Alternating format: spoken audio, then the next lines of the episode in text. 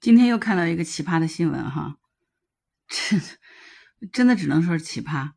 就是七月二十五号的时候，有一个六十岁的老太太坐飞机的时候呢，为了祈福，所以往发动机扔了六个硬币，直接后果是飞机被延误七到八个小时，七天拘留，十万的费用。问他为什么要往这发动机里面扔六个硬币，这个老太太说。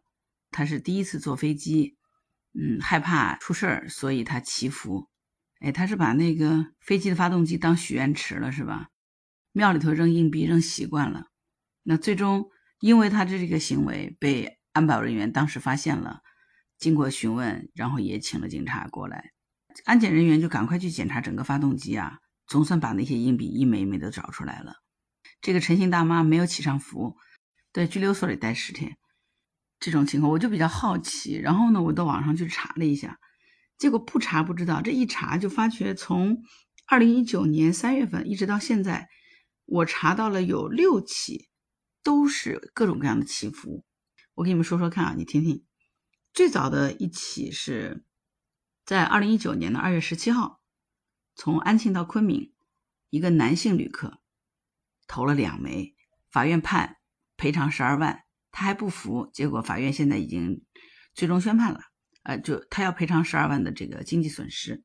二零一九年的三月十五号，从济南两个二十到三十岁的女的往里面扔了两枚硬币，也是为了祈福。那最后查出来以后，飞机延误，最终是正常起飞了。当时这架飞机上是有两百六十名旅客的，两百六十名旅客。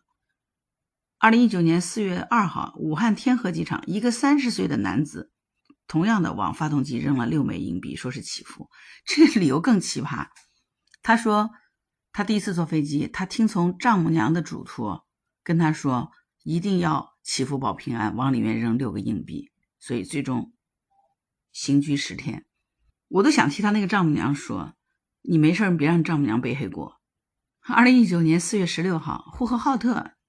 往赤峰飞的飞机也是延误了将近两个多小时，有一个陈姓大妈往里面也是扔了六枚硬币，十天拘留。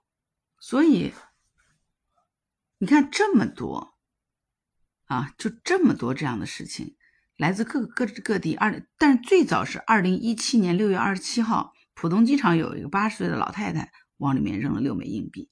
我现在比较纳闷的有一点哈，哎，他们扔那个硬币的那个数字六。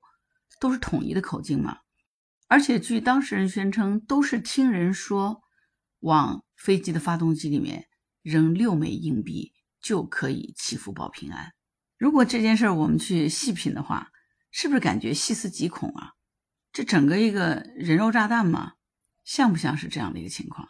我们都知道，其实咱们现在的飞机是喷气式飞机，现在这种喷气式飞机，像这样的硬币，一旦飞机启动以后，那搅到发动机里面，叶子破损是另外一回事，发动机很有可能受损。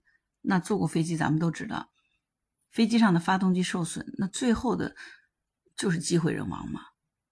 我们知道，一次飞机上最起码都是百多号人，两三百号人的命可能在一瞬间就没有了。所以这波无知是真的，因为他也在飞机上。另外一个。